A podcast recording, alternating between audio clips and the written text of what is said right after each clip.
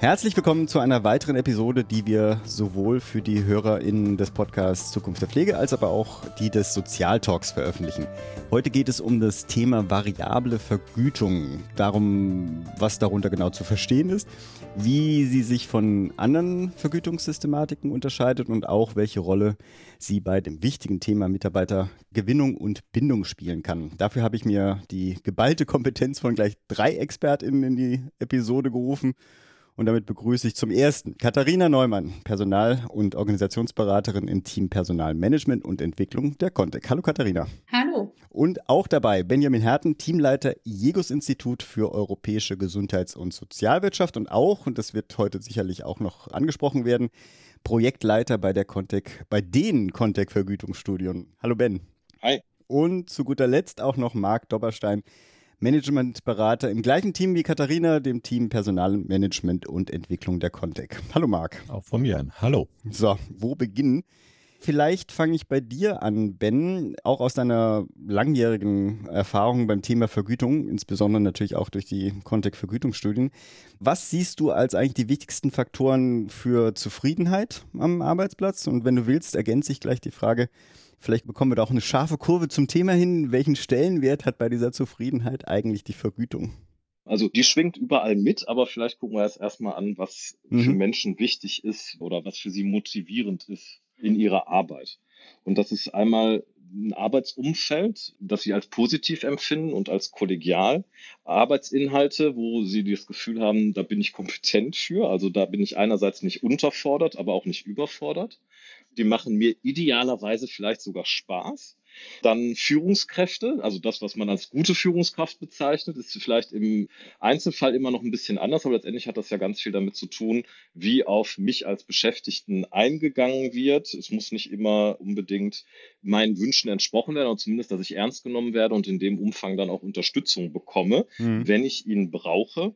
Und auch, dass ich Handlungsspielräume habe, also dass ich das Gefühl habe, ich kann mitgestalten. Das sind so die motivationalen Faktoren aus der Arbeitsforschung. Mhm. Für unsere Branche vielleicht ganz spannend, auch immer noch das, was alle nennen, ist, es ist eine sinnstiftende Tätigkeit. Ne? Okay. Ne? Also der Beruf auch als Berufung.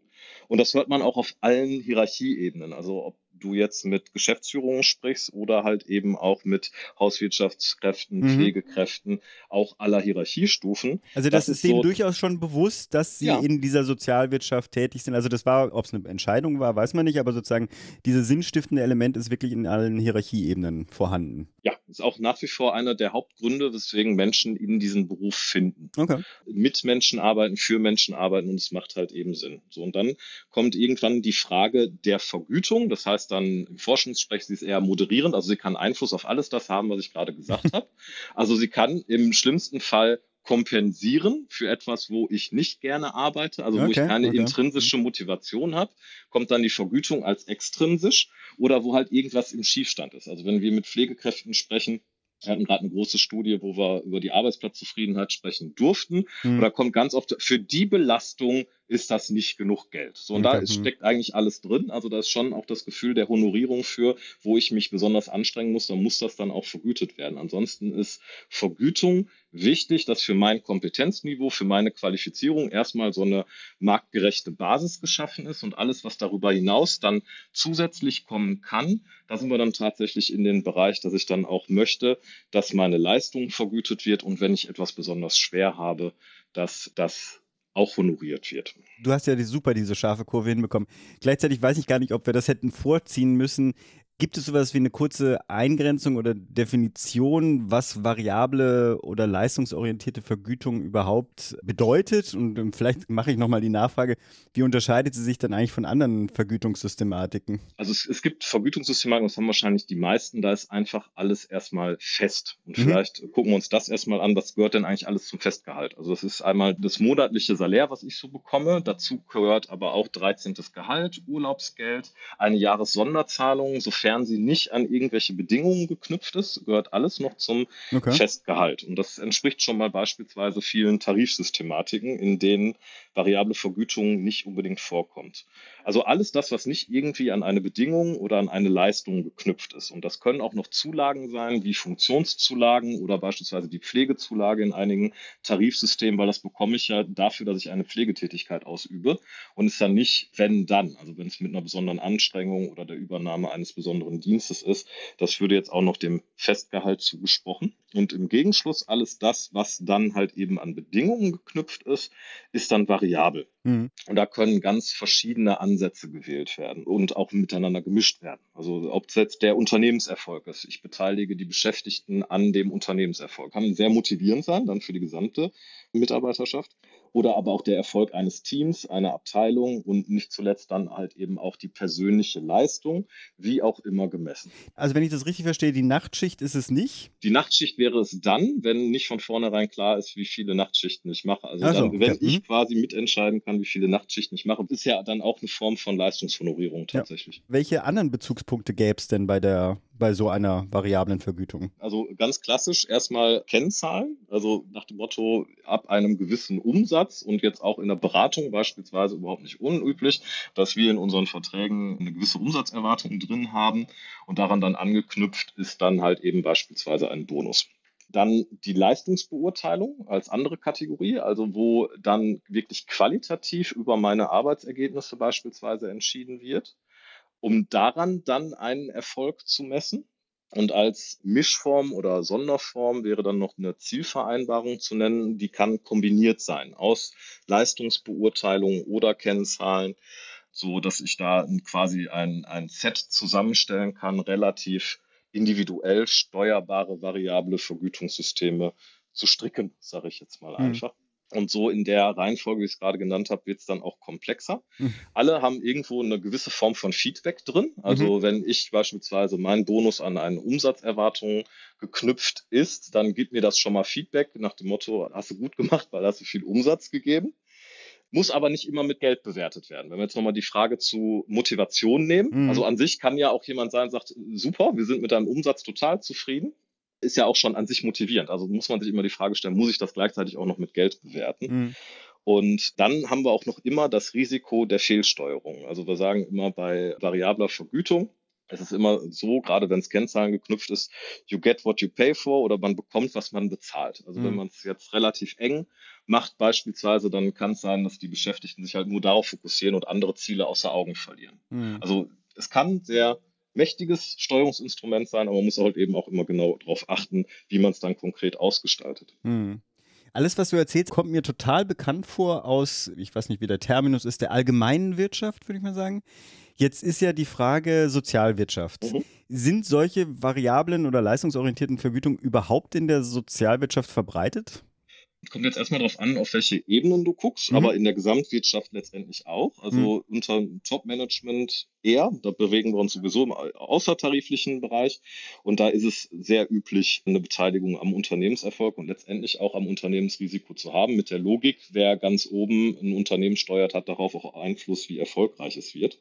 Und wird in der freien Wirtschaft, nenne ich es jetzt mal, oder gerade in Kapitalgesellschaften ist das sogar Teil der Good Governance. Ne? Also da erwartet man das tatsächlich auch. Und unsere Branche ist da anders geprägt. Und das fragen wir tatsächlich auch immer in den Kontext Vergütungsstudien ab. Aber auch bei uns, zumindest bei den Befragten, das ist nicht repräsentativ, ist mhm. aber ein Schnitt durch alle Größen von Unternehmen, sind es 40 Prozent der hauptamtlichen Vorstände und Geschäftsführungen, oh, die doch. so okay. etwas drin haben und zwar leicht steigend, so im Vergleich der letzten Jahre, wobei es mal irgendwann einen krassen Anstich gegeben hatte und jetzt steigt es noch leicht und es ist aber auch noch nicht auf dem Niveau, wie es in der Gesamtwirtschaft ist, da sind es fast 60 Prozent. Okay. Wenn wir dann variable Vergütungskomponenten haben, sind die in der Regel so 10 Prozent bis maximal 20 Prozent des Festgehalts. Auch das steigt, je größer die Umsatzverantwortung ist. Und äh, das wird auch spannend. Also wir machen dieses Jahr wieder eine neue Studie und da wird sich dann zeigen, wie es die äh, weitere Entwicklung genommen hat. Aber auch mhm. da ist, ich glaube, es wird nie ganz aufschließen, weil die Logik in unserer Branche ist halt eben doch noch eine andere. Ja. Und wenn wir uns dann vom Top-Management so langsam die anderen Hierarchieebenen angucken, dann wird es weniger, kommt aber auch noch vor. Wir hatten vor einigen Jahren beispielsweise mal eine Studie über Einrichtungsleitungen gemacht. Damals hatten oder damals, drei Jahre her, glaube ich. Da ja, die Pandemiejahre zählen, zählen anders. Ja, diese zehn Jahre fühlt sich das an. Genau. Ja, gut. Also auf, auf, der Ebene hatten damals auch ein Drittel noch variable okay. Vergütungskomponenten drin. Und wenn man sich einmal dann die Tariflandschaft, also wirklich für die abhängig Beschäftigten anguckt, ist das in den Tarifen auch ziemlich ja, heterogen. Also gerade schon beim öffentlichen Tarifen, man hat in beiden Tarifen, im TVÖD wie im TVL, war es vor einigen Jahren einmal gewollt einzuführen und im TVL ist es dann versackt, ist es dann wieder rausgekommen und im TVÖD steht es noch drin, aber mit einem ganz geringen Anteil und soll aber über die nächsten Jahre steigern. Aber ich glaube, die Euphorie hat da auch ein bisschen abgenommen. Und wenn wir uns jetzt bei, bei den Spitzenverbänden umgucken, da ist es teilweise und auch innerhalb der gleichen Familie. Also wenn ich jetzt unter der Diakonie gucke, kann es sehr unterschiedlich ausgeprägt sein. Also es ein explizites Instrument ist, was auch so quasi im Tarif eingebettet ist oder ob es nicht vorgesehen ist. Und jetzt haben wir seit einigen Jahren die Entwicklung, dass auch mehr private Tarife abschließen. Da ist dann häufig tatsächlich beispielsweise mal das Jahresbonus dann doch an Bedingungen geknüpft. Also hm. die finden dann Wege schon auch doch ein bisschen Variabilität mit reinzubringen. Aber da weiß im Zweifel Marc auch mehr zu. Ja, kann ich gerne ergänzen. Also wir merken das natürlich immer so als Gradmesser in unserem Beratungsalltag. Mhm. Also wir spüren ja immer, welche Themen haben die Kunden, womit kommen die auf uns zu und das Thema Tarife, Tarifvergleiche, das ist ja, ich sag schon immer mal so unser Brot- und Buttergeschäft gewesen. Aber wir merken verstärkt, es geht jetzt auch mal darum, so diese Tarife anders zu interpretieren, vielleicht auch mal hinzugehen und einen gesonderten Kriterienkatalog als Ergänzung zum mhm. Tarifwerk zu erstellen. Also man merkt, irgendwie bildet dieser Tarif nicht das ab, was heutzutage gerade auch auf den oberen Hierarchieebenen ja. gefordert wird. Und gleichzeitig ist es natürlich auch so, dass viele Organisationen sagen, ja, wir wollen eigentlich hin zu dieser variablen Vergütung, aber der Weg dahin, das ist eigentlich so die, die Herausforderung, das Wie. Wie mache ich das eigentlich? Wie partizipativ, wie beteiligungsfähig ist mhm. eigentlich meine Idee? Und das ist etwas, wo wir dann auch häufig in der Beratung hinzugeholt werden ich muss auch an der Stelle Ben danken. Ich habe dir so interessiert zugehört, dass ich völlig vernachlässigt habe, dass ich noch zwei weitere ExpertInnen hier in der Runde habe. Und Entschuldigung, dass ich euch so lange habe warten lassen. Insofern aber, Marc, wo wir schon deine Stimme gehört haben und natürlich auch Katharina, deine Stimme haben wir noch gar nicht richtig gehört. Ihr zwei seid ja unsere Experten für Personalmanagement, Entwicklung. Und ihr wisst, wie man Führungskräfte, das ist ja ein Teil eurer Arbeit, an Unternehmen bindet. Wann oder unter welchen Voraussetzungen habt ihr die Erfahrung gemacht, dass sowas wie variable, leistungsorientierte Vergütung motivierend wirkt?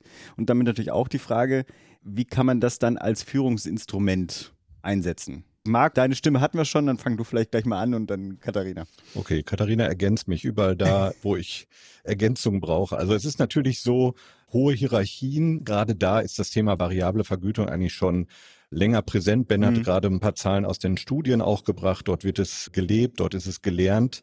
Aber gerade so auf der zweiten, dritten, vierten Ebene, da merken wir schon, da kommt gerade was in Bewegung. Wir haben es vermehrt mit dem Thema variable Vergütungssysteme zu tun, weil natürlich über so ein Instrument natürlich auch Leistungsanreize gesetzt werden. Oder es ist, wird auch als Bindungsinstrument eingesetzt, weil man sich natürlich permanent auch mit anderen Organisationen, aber auch mit anderen Branchen heutzutage vergleichen muss. Für manche ist es auch wirklich ein Anreizsystem, sich genau mit diesem Thema zu beschäftigen. Wie schaffe ich es eigentlich, branchenfremde Talente an, in meine Organisation zu holen? Mhm. Und da ist das, ich sag mal, Vehikel, variable Vergütung immer mehr im Fokus. Jetzt hast du, Katharina, die Chance, das zu ergänzen.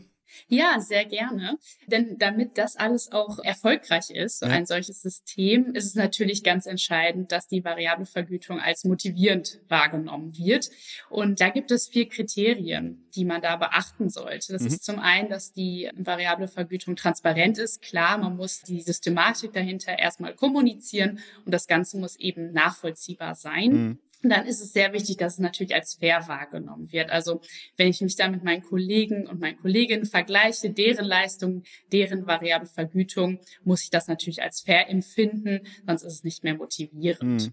Und auch wenn es der Name variable Vergütung ja bereits sagt, es muss wirklich variabel sein und das hatte Ben bereits anfangs ausgeführt, es muss an eine Bedingung geknüpft sein, mhm. deren Eintritt ich dann auch überprüfen kann. Das heißt, manchmal tritt es ein, manchmal aber auch nicht. Also dieser Eintritt kann unsicher sein. Und daran schließt sich auch das letzte und vierte Kriterium, nämlich, dass meine variable Vergütung beeinflussbar ist. Ich nehme mhm, also selber klar. wahr, dass ich mit dem, wie ich Leistung erbringe, auch dann meine variable Vergütung oder beziehungsweise die Höhe, die dort ausgeschüttet wird, beeinflussen kann. Wenn ich mich so an die vier Kriterien halte, dann hat man gute Chancen, dass eben variable Vergütung oder so eine Systematik auch als motivierend wahrgenommen wird.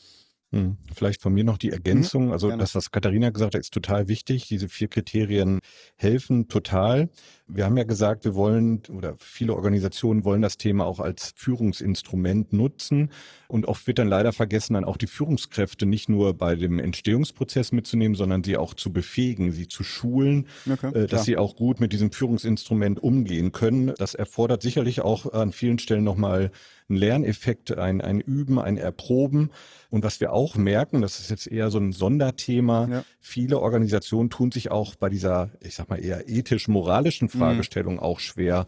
Ist eine variable Vergütung eigentlich etwas, was in die Sozialwirtschaft hineinpasst? Und äh, allein so eine Grundsatzfrage, die sauber zu beantworten und da als Organisation, als gesamtes Konstrukt eine Antwort zu finden, das allein ist natürlich schon ein ganz wichtiger Schritt, ob am Ende so ein Vergütungssystem als variabel eingeschätzt und genutzt wird. Da hast du ja ein total wichtiges Thema angesprochen. Wie kann man Leistungen in der Sozialwirtschaft denn überhaupt objektiv beurteilen und dann auch noch mit der Vergütung koppeln? Ich weiß nicht, ob ihr da ein paar Praxisbeispiele auch habt. Vielleicht Katharina. Ja, wir haben ja eingangs gehört, erstmal kann man drei, sag ich mal, Methoden zur Umsetzung von leistungsvariabler Vergütung unterscheiden, nämlich Kennzahlen, Leistungsbeurteilungen und dann eben Zielvereinbarung. Mhm. Und wenn wir uns mal Kennzahlen anschauen, die sind natürlich erstmal objektiv, wenn sie handwerklich richtig gemacht sind. Das heißt, ich brauche natürlich eine saubere Datenbasis, ich brauche ein gutes Controlling, damit ich da die Ausgangsbasis habe. Und dann ist es eben wichtig, dass ich damit richtig umgehe. Sonst bleibt es eben fraglich, ob ich auch den intendierten Effekt erziele. Ja. Das heißt, Beispiel, wenn der Vertriebler immer Provision kriegt, wenn er ein Produkt verkauft, kann er ja erstmal ganz viele verkaufen, ganz viel Provision kriegen. Wenn jetzt aber in der Realität ganz viele Kunden sich danach melden und Widerspruch einlegen, dann hat das Unternehmen ja erstmal nichts gewonnen und es wurde die falsche Leistung quasi mit variabler Vergütung belohnt. Mhm. Das heißt, hier wäre es besser, dann die tatsächlich realisierten Verkäufe als Bedingung, an die es geknüpft ist, zu nutzen. Und wenn wir uns dann Beurteilungen anschauen, auf der anderen Seite haben wir ja schon gehört, es ist eine Führungsaufgabe, die auch ziemlich anspruchsvoll ist und damit natürlich subjektiv. Was wir aber machen können, um Leistungen vergleichbar zu machen, ist, viele Methoden anzuwenden. Das fängt damit an, dass wir uns vorher überlegen, welche Kriterien setzen wir uns, wie definieren wir sie, dass wir da alle dasselbe Verständnis haben, dass wir dann immer nur beobachtbares Verhalten erst beobachten und dann beurteilen, genau mhm. in dieser Reihenfolge. Und natürlich eben auch die Führungskräfte beziehungsweise die AnwenderInnen darin schulen, was zum Beispiel Beobachtungs- und Beurteilungsfehler sein können um Beurteilung dann möglichst zu objektivieren. Das ist jetzt erstmal so die, die Grundlage, aber man kann sich natürlich vorstellen, die Bandbreite, die geht da auch hin bis zu solchen Zukunftsszenarien wie, dass selbstorganisierte Teams dann selber über die variable Vergütung der einzelnen Teammitglieder bestimmen. Spannend, spannend. Ja, da bin ich eher skeptisch, aber vielleicht bin ich auch zu alt dafür. Ich glaube, für die nachwachsende Generation vielleicht tatsächlich sehr attraktiv. Äh, was ich noch ergänzen möchte, ist ja. mal vielleicht nochmal für unsere Branche, also das, was auch bei der Arbeitsplatzstudie rauskam, gerade das, was eingangs gesagt hat, wo ich mehr Leistung bringe, möchte ich das auch honoriert bekommen. Also durchaus, wenn ich kurzfristig einspringe, das auch als eine variable Vergütungskomponente sehen. Das ist eine ganz klare Wenn-Dann-Beziehung. Ich habe ein eine Mehrleistung erbracht. Ich war zu mehr Arbeit bereit. Ich bin kurzfristig eingesprungen. Dann sollte das auch honoriert werden. Und darauf achten Pflegekräfte tatsächlich, dass solche Elemente da auch dementsprechend honoriert werden. Hm. Ich weiß leider nicht, wer es gesagt hat, aber vorhin fiel das Wort Zielvereinbarung. Welche Rolle spielen die dann und wann sind die sinnvoll? Ja, Zielvereinbarungen können eben auch eine solche Methodik sein. Sinnvoll sind sie aber nur, wenn sie auch strukturell und prozessual verankert werden. Das fängt ja schon damit an, dass man ein Zielvereinbarungsgespräch braucht mit dem Mitarbeiter und der Führungskraft und man dann die smarten Ziele dort definiert und vereinbart. Idealerweise würde man so fünf plus minus zwei an der Zahl äh, definieren, damit es eben auch nicht hinterher überfordert mhm. oder viel zu komplex wird, diese Ziele zu erreichen. Und wichtig ist natürlich auch, was für Ziele man vereinbart. Die müssen natürlich operative Wirksamkeit haben. Und das bedeutet im Schritt davor, brauche ich erstmal einen funktionierenden unternehmerischen Zielprozess. Mhm. Wenn wir dann Ziele vereinbart haben gemeinsam, dann braucht es natürlich auch einen Turnus, wie wir es überprüfen. Wir müssen evaluieren, wurden die Ziele erreicht. Und in dem Zusammenhang stellt sich natürlich auch die Frage nach Standardisierung. Also macht es überhaupt Sinn, für alle Funktionen gleichermaßen solche Zielvereinbarungen zu vereinbaren? Oder ist das vielleicht eher was für einzelne Positionen mit speziellen Aufgaben? Und das alles macht es eben zu einer komplexen Aufgabe für Führungskräfte. Das erfordert natürlich auch, dass ich dann als Führungskraft zielorientiert führe. Und daher empfehlen wir in der Praxis, dass man am besten mit vielleicht einer Zielgruppe mal anfängt, das mhm. Ganze erprobt, so die Einführung einer variablen Vergütung und dann einfach in Stufen das Ganze ausweitet über weitere Zielgruppen und so dann so eine komplexe Systematik einführen kann.